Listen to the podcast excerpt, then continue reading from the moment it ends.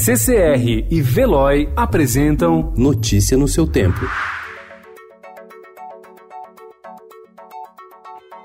Olá, sejam todos muito bem-vindos. Hoje é terça-feira, 21 de janeiro de 2020. Eu sou o Cado Cortês e ao meu lado Adriana Simino. E estes são os principais destaques do jornal O Estado de São Paulo.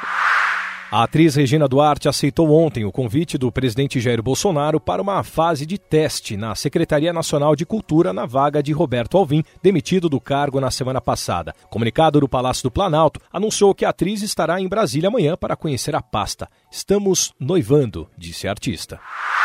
Os erros nas provas do Enem atingiram as notas de 5.900 alunos. A informação é do presidente do Instituto Nacional de Estudos e Pesquisas Educacionais, Alexandre Lopes. O órgão revisou resultados dos 3,9 milhões de participantes do exame. Os novos resultados já estão disponíveis na página dos candidatos.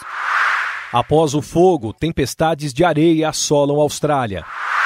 Após um ano e dez meses de investigação com gastos de 48 milhões de reais com uma auditoria, o BNDES divulgou no fim de dezembro um relatório que não apontou evidência direta de corrupção em oito operações com a JBS, o Grupo Bertin e a Eldorado Brasil Celulose, realizadas entre 2005 e 2018.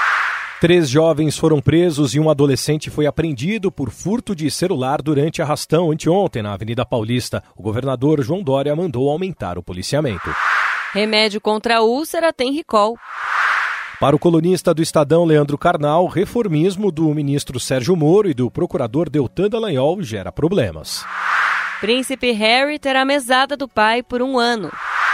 Placa do Mercosul será obrigatória para veículos novos ou transferidos a partir do dia 31.